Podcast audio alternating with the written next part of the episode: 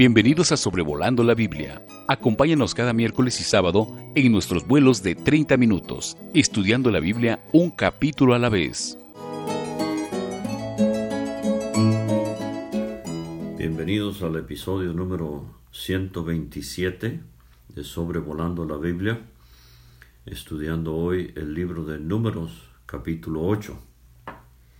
Ahora, en este capítulo tenemos la lámpara que ardía en el lugar santo del tabernáculo y tenemos también la purificación y la consagración de los levitas que iban a ayudar en el servicio del tabernáculo y al final del capítulo tenemos la eh, instrucción acerca de la edad en que servirían públicamente o activamente. Entonces, a primera vista, aquí en números 8, donde estamos alistándonos con el pueblo de Israel para partir del monte de Sinaí rumbo a la tierra prometida, parece eh, fuera de lugar o innecesario, eh, curioso, eh, extraño quizás que se mencione eh, cuatro versículos acerca del candelero. Es lo que tenemos en los versículos 1 a 4. Recuerde que el lugar santo no tenía ventanas, eh, no tenía luz natural, la única fuente de luz era este candelero. Y el candelero de oro puro ya lo hemos visto en el libro de Éxodo, comenzando con el capítulo 25, donde se nos dan las instrucciones del candelero junto con el arca del pacto, el propiciatorio y la mesa. Pero el candelero de oro puro, eh, iluminando el lugar santo, con tantas representaciones de vida o de fruto en sus eh, brazos y en su caña central. Hemos visto ya cuando estudiamos el candelero en Éxodo 66 manifestaciones de vida en este candelero. Tenía una caña central, tres brazos a cada lado y estos, eh, estas 66 evidencias de vida hacen del candelero básicamente un árbol de vida y luz eh, en el lugar santo. Y esto nos habla de nuestro Señor Jesucristo en gloria como eh, nuestro instructor, nuestra fuente de luz. Eh, él produjo fruto en abundancia de manera infinita para su Dios y por medio de la luz, de la instrucción, que Él quiere eh, darnos a nosotros, Él quiere que nosotros produzcamos fruto en nuestras vidas. Una parte, a veces eh, cuando hablamos del candelero, inmediatamente nos vamos a Juan 8, versículo 12, donde Él pronunció uno de los grandes yo soy del Evangelio de Juan, dijo allí yo soy la luz del mundo. Eh, y eso obviamente es una buena aplicación, pero recuerde que aquí en el lugar santo Cristo no es la luz del mundo en este sentido, estrictamente hablando, es la luz para eh, su pueblo. Eh, en este caso los sacerdotes, por ejemplo, Aarón, Eleazar e Itamar, cuando trabajaban en el lugar santo, eran iluminados por este candelero. Ahora, en cuanto al lugar santísimo, también sin ventanas, la luz allí era la luz inaccesible de la presencia misma de Dios, la Shekinah, eh, la nube de gloria eh, que se veía encima del tabernáculo, reposaba sobre lo que simbólicamente era el trono de Dios entre su pueblo, el arca del pacto con su propiciatorio, la tapa. Pero entonces, y al lugar santísimo, Aarón solo podía entrar una vez al año, como ya hemos visto en Levítico capítulo 16 y el capítulo 23. en el gran día de la expiación. Pero entonces aquí tenemos a la lámpara, el candelero, como una figura eh, de Cristo en gloria eh, que instruye a su pueblo. Y recuerde que en números estamos en el peregrinaje desde Sinaí hasta Canaán. Y es como si fuera eh, eh, Dios está diciendo con esta mención aislada del candelero, Dios está diciendo que nunca perdamos de vista en nuestro andar, en nuestro servicio, que es la, la gran parte del capítulo hoy, el servicio de los levitas, cómo iban a ser purificados y consagrados para servir al Señor. Eh, no importa dónde andemos, no importa lo que hagamos, es de suma importancia pasar tiempo a los pies del Señor aprendiendo de Él. Recuerde eh, la historia de eh, María y Marta en Betania, Lucas capítulo 10, y Marta muy afanada en servir, pero María a sus pies. Eh, yo aprecio mucho los, esos hermanos en el norte de Escocia que pescadores, muchos de ellos, y conocían sus Biblias al derecho y al revés, y les gustaba decir cuando se les preguntaba en el, en, el pueblo, en la ciudad donde vivían, y a qué universidad teológica eh, fue usted, dónde estudió, y ellos invariablemente contestaban yo en la Universidad de María. Ah, ¿dónde es esa universidad? preguntaba la persona curiosa y entonces venía la respuesta, la Universidad de María queda a los pies del Señor. Entonces ahí es donde queremos estar siendo iluminados por Él, aprendiendo de Él y produciendo el fruto que Él quiere ver en nuestras vidas.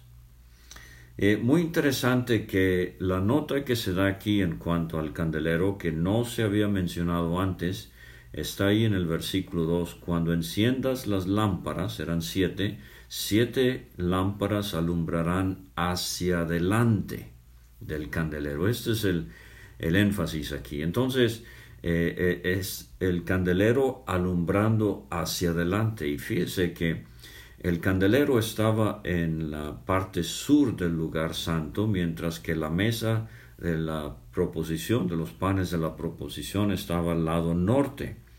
Entonces, al alumbrar hacia adelante, el candelero hacía eh, ver muy claramente la mesa de los panes de la proposición.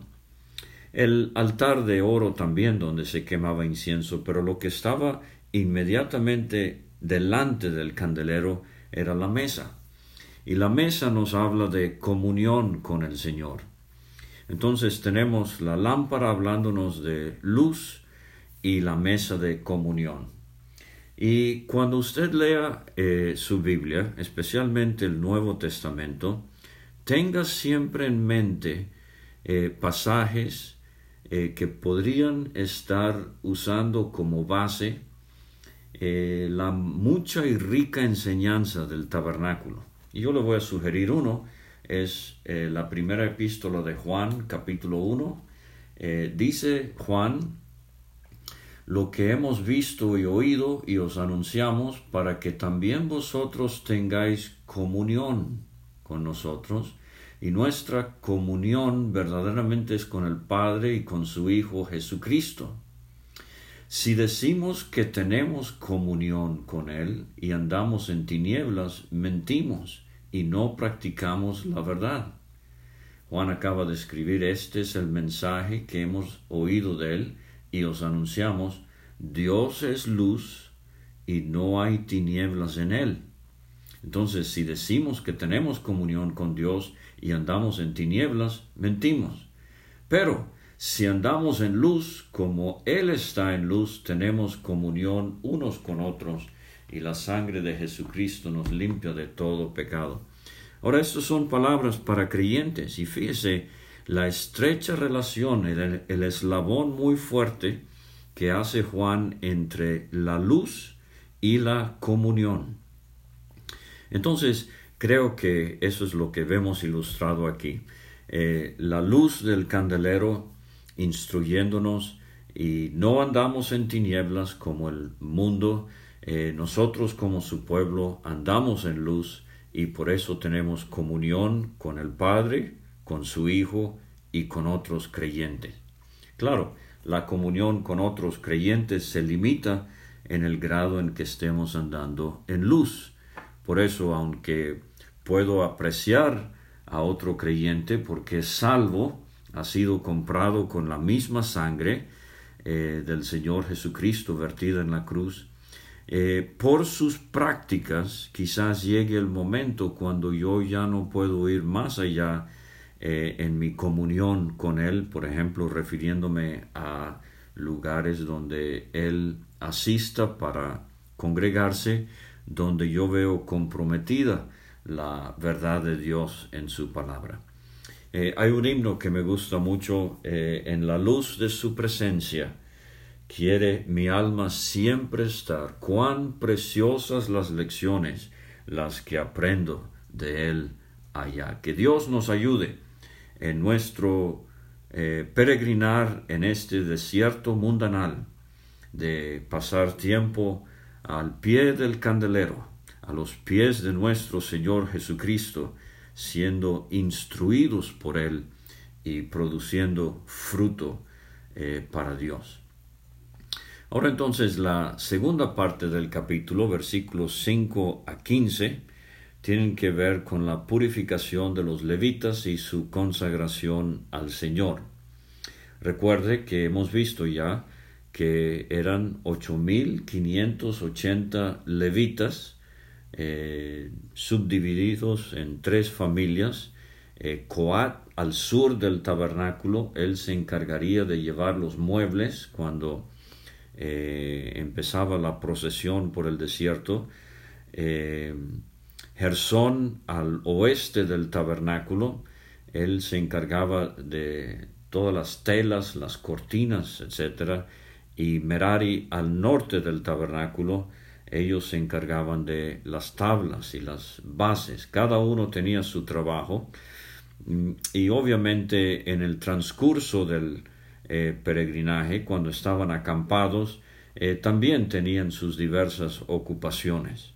Recuerde que en la historia del buen samaritano que contó el Señor Jesucristo pasa el levita y pasa el sacerdote. Entonces el sacerdote eh, tenía sus funciones, en este caso Aarón como sumo sacerdote, Eleazar e Itamar como eh, sacerdotes subalternos a Aarón, pero entonces había muchísimo trabajo, eh, si quiere, de tipo manual, en cuanto al tabernáculo y eso era hecho por los levitas en su mayor parte. Y repito, 8.580 levitas, porque vamos a ver eh, una ceremonia que logísticamente habrá sido complicada, pero la van a obedecer al pie de la letra. Dice el versículo 6, Toma a los levitas de entre los hijos de Israel y haz expiación por ellos o sea, se, se van a preparar para poder hacer este servicio. Ahora voy a enumerar doce cosas rápidamente que iban a hacer con este, estos levitas. Número uno, rocía sobre ellos el agua de la expiación. Y vamos a ver eh, esta agua en números 19 con lo de la vaca alazana. Eh, entonces, eh, número dos, harás pasar la navaja sobre todo su cuerpo. Y vimos esto eh, brevemente en cuanto al eh, nazareo, pero aquí es todo el cuerpo. Y número tres, lavarán sus vestidos y serán purificados. Entonces, para poder servir en el tabernáculo, los levitas tenían que ser purificados, tenían que ceremonialmente estar limpios, un requisito para nosotros el día de hoy. En cualquier servicio para el Señor, eh, Dios demanda la santidad, la pureza del creyente. Número cuatro, tomarán un novillo con su ofrenda de flor de harina amasada con aceite. Este es el holocausto con la ofrenda complementaria eh, de harina o la ofrenda vegetal, eh, si quiere. Y el holocausto nos habla de la consagración total, plena de Cristo a su Padre, y la oblación, la ofrenda vegetal, nos habla de su vida santa y perfecta que llevó a la cruz del Calvario. Número 5. Tomarás otro novillo para expiación. O sea, hemos visto constantemente este, eh, esta contraparte. Por una parte, el agrado a Dios en el holocausto y en la oblación, pero por otra parte, la, situación de la aceptación eh, debido al pecado. Entonces, uno es ofrecido como holocausto, el otro novillo eh, para expiación. Número 6 harás que los levitas se acerquen delante del tabernáculo de reunión. Y hemos visto en Levítico, esta es la clave, eh, es un pueblo que va a poder acercarse a Dios. En el caso de ellos, por medio de los sacerdotes y los levitas, el eh, israelita que no tenía acceso al tabernáculo iba a poder acercarse. Pero nosotros hoy no tenemos ninguna restricción, como enseña el escritor a los hebreos, y debemos acercarnos, eh, purificados los cuerpos, eh, dice el escritor, con agua limpia, y debemos aprovechar el acceso que tenemos a la presencia de Dios hoy sin necesidad de ningún intermediario. Entonces, eh, dice el versículo 9, la séptima cosa que quiero mencionar, reunirás a toda la congregación de los hijos de Israel. Estamos hablando de unas dos millones de personas, eh, más estos levitas. Entonces, eh, por eso mencioné algo logísticamente complicado, difícil, pero es una eh, ceremonia bastante solemne, así como el día de la expiación, se reunían todos a la puerta del tabernáculo de reunión, ahora para la consagración de los levitas. Y en el versículo 10 dice, el, octavo punto, pondrán los hijos de Israel sus manos sobre los levitas. Quizás eh, se ha sugerido eh, representantes, quizás los príncipes, los doce príncipes que ya hemos visto en este libro, que representaban a cada tribu, lo hacían en nombre de la tribu. Pero ¿por qué ponían sus manos sobre los levitas? La imposición de manos eh, en la Biblia, por ejemplo, Jacob puso sus manos sobre los hijos de José para bendecirlos. Eh, aquí y en otras referencias de la Biblia, incluso en el Nuevo Testamento, la imposición de manos es identificación. Cuando Pablo habla de la imposición de manos del presbiterio en cuanto a Timoteo, o de él mismo en cuanto a Timoteo, nunca se refiere a que algún poder misterioso, eh, milagroso, se transmitiría por las manos de Pablo, por ejemplo, a Timoteo, o de los ancianos a Timoteo, o aquí de la congregación hacia los levitas. Nada de eso, es simplemente se estaban identificando públicamente con el trabajo que Dios había escogido para los levitas. O sea, estaban expresando que estaban de acuerdo con Dios. Entonces, eh, ponen sus manos sobre los levitas y la novena cosa en el versículo 11, ofrecerá Aarón los levitas delante de Jehová en ofrenda de los hijos de Israel. Fíjese, estas ocho mil eh, quinientos ochenta almas, estos levitas estaban siendo ofrecidos a Dios. Y eso es lo que el apóstol Pablo expresa a los romanos cuando él habla de cómo nosotros los creyentes debemos vivir vidas completamente ofrecidas al Señor. Y sea usted ama de casa, o ingeniero en sistemas, o profesor de la secundaria o de la preparatoria, maestra, eh, etcétera, etcétera. La ocupación que sea, sea usted un hermano que dedica todo su tiempo al, al servicio del Señor. Todo creyente debería vivir una vida purificada y consagrada al Señor. Y Pablo dice, os ruego, hermanos, por las misericordias de Dios, que presentéis vuestros cuerpos en sacrificio vivo, santo, agradable a Dios, que es vuestro culto racional. Es lo lógico. Cristo murió por mí, yo debo vivir para Él. Y no os conforméis a este mundo, a este siglo, sino transformaos por la renovación de vuestro entendimiento, para que comprobéis cuál sea la buena voluntad de Dios, agradable y perfecta. Creo que son cuatro veces en este capítulo se menciona cómo estos levitas estaban siendo ofrecidos a Dios. Eh, entonces, ahora, no estaban siendo ofrecidos sobre el altar literalmente, pero por eso la décima cosa que quiero mencionar ahí en el versículo 12, los levitas pondrán sus manos sobre las cabezas de los novillos para ofrecer eh, y ofrecerás el uno para expiación, el otro en holocausto. Entonces, eh, al poner los levitas sus manos sobre cada uno de estos novillos, estos ocho mil quinientos ochenta hombres estaban diciendo, así como este novillo muere, yo he pecado y merezco la muerte, pero este novillo ha muerto por mí. O sea, Cristo ha muerto por mí, dice el creyente hoy. Constantemente disfrutamos la obra expiatoria de Cristo en nuestro lugar.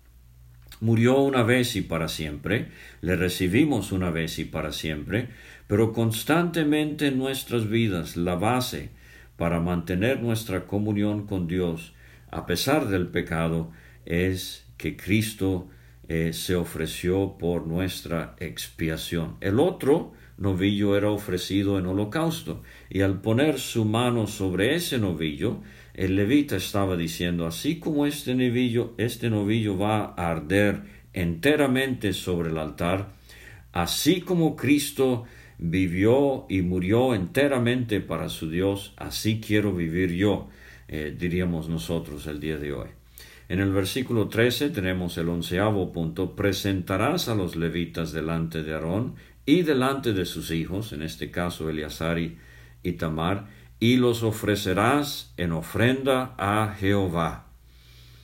Y o sea que los levitas ya no vivían para sí, sino para Dios. Así apartarás a los levitas de entre los hijos de Israel, y serán míos los levitas. Y la, el punto número 12, ahí en el versículo 15, después de eso, después, no antes, primero tenían que purificarse, luego tenían que ser ofrecidos o ser consagrados a Dios. Después de eso, los levitas vendrán a ministrar en el tabernáculo de reunión, serán purificados y los ofrecerás en ofrenda.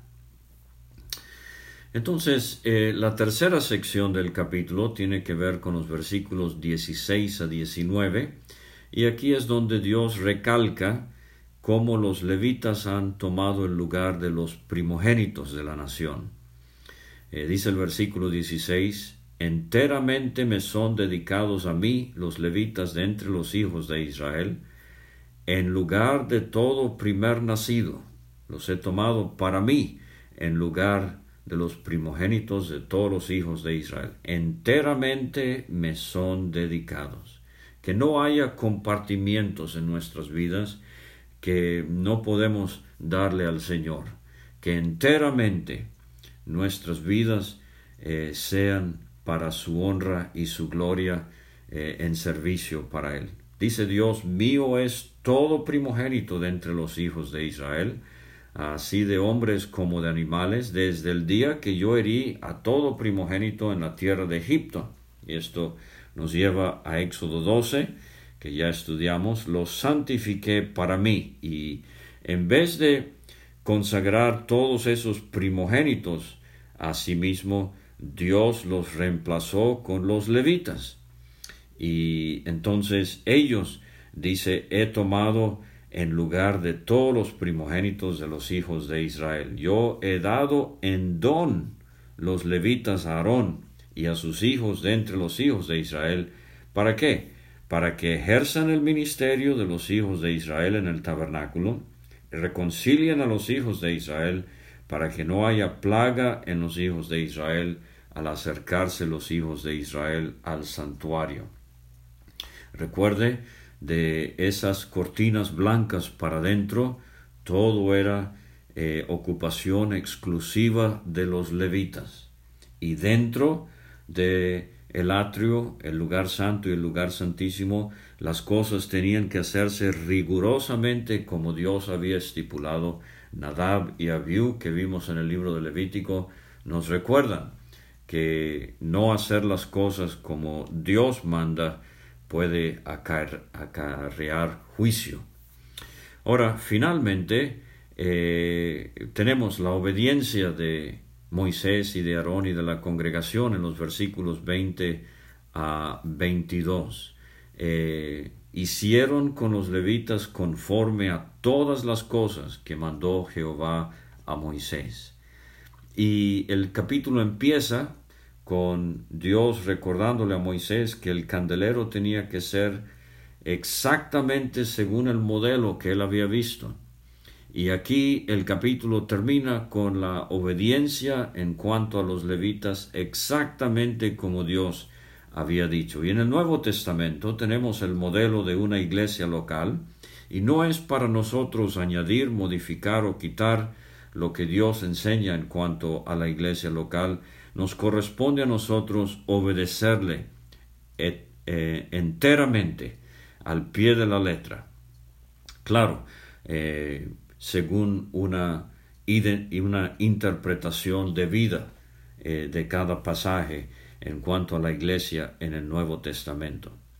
Entonces vinieron eh, los levitas para ejercer su ministerio en el tabernáculo de reunión delante de Aarón y delante de sus hijos, o sea, estos levitas trabajando subalternos al sacerdocio, pero en feliz comunión Y así debe ser en la iglesia local, sea eh, diáconos y ancianos, el trabajo que sea, todos trabajando en armonía para la honra de nuestro Dios.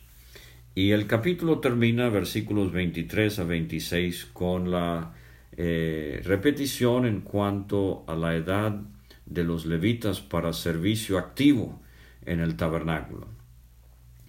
Eh, habló Jehová a Moisés diciendo, los levitas de veinticinco años arriba entrarán a ejercer su ministerio en el servicio del tabernáculo de reunión, pero después de los cincuenta años cesarán de ejercer su ministerio, nunca más lo ejercerán. Servirán con sus hermanos en el tabernáculo de reunión para hacer la guardia, pero no servirán en el ministerio. Así harás con los levitas en cuanto a su ministerio. Ahora, ya hemos comentado esto, pero eh, queremos repetirlo aquí. Eh, se nos había dicho ya que la vida pública del levita, su servicio era de los 30 eh, a 50 años, o sea, 20 años de vida pública. Pero aquí se menciona 25 años arriba. Y la explicación que parece ser la más lógica es que por cinco años el levita trabajaba al lado de otro levita experimentado como aprendiz, como discípulo.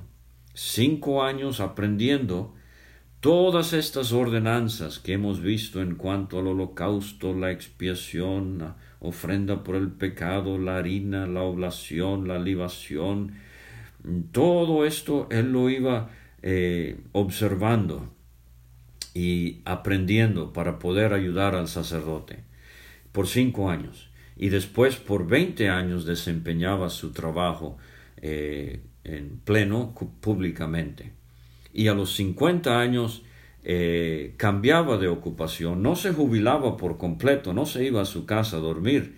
Eh, dice el versículo 26, de los cincuenta para arriba ya no servirán en el tabernáculo. Esa palabra es servicio eh, eh, fuerte, eh, sudor copioso, trabajo pesado. Pero en vez de hacer eso, los hombres de 50 para arriba harían la guardia. O sea, ahora van a compartir su experiencia, sus años vividos, sus vivencias. Ellos todavía van a ser de utilidad en la vigilancia, eh, en la guardia de la, del santuario, para que todo se haga decentemente y con orden. Entonces no sé dónde usted esté usted en su vida cristiana. Quizás usted está en el periodo de los 25 a 30 aprendiendo. Ahora, no necesariamente serían cinco años. Eh, hablábamos recientemente con un hermano de Josué, allá en el libro de Josué, a los 70 años eh, de haber acompañado a Moisés como discípulo o aprendiz, él entonces desempeñó su función para Dios en siete años y medio cuando conquistó la tierra de Canaán. Moisés mismo sirvió cuarenta años en Madián eh, antes de los cuarenta años eh, con el pueblo de Israel en el desierto. Timoteo aprendió con el apóstol Pablo. Eh, Marcos acompañó a Bernabé. Entonces, tenemos esta idea recurrente en las escrituras. Primero hay que ser discípulo para después ser apóstol. En el caso de los doce, primero hay que aprender para después poder eh, servir. Y quizás usted está en, los, en el periodo de los, de los 30 a 50, su servicio activo. No se olvide de pasar tiempo al pie del candelero, a los pies de nuestro Señor aprendiendo. No se olvide que para servir al Señor hay que purificarse y vivir enteramente para Él, o quizás usted es uno de los que está de 50 para arriba, espiritualmente hablando. No se jubile de los caminos del Señor. Usted aproveche su aprendizaje, su experiencia para ayudar a los más jóvenes que son la generación del futuro si el Señor tarda en venir. Ahí está eh, sobrevolando la Biblia 127 en números capítulo 8. Muchas gracias por acompañarme. Eh, habla David Alves Padre todos los miércoles y David Alves Hijo los sábados si Dios permite y hasta luego. Gracias por escuchar este estudio. Escríbenos a sobrevolando la Biblia gmail.com Visita nuestra página www.graciamasgracia.com. Hasta la próxima.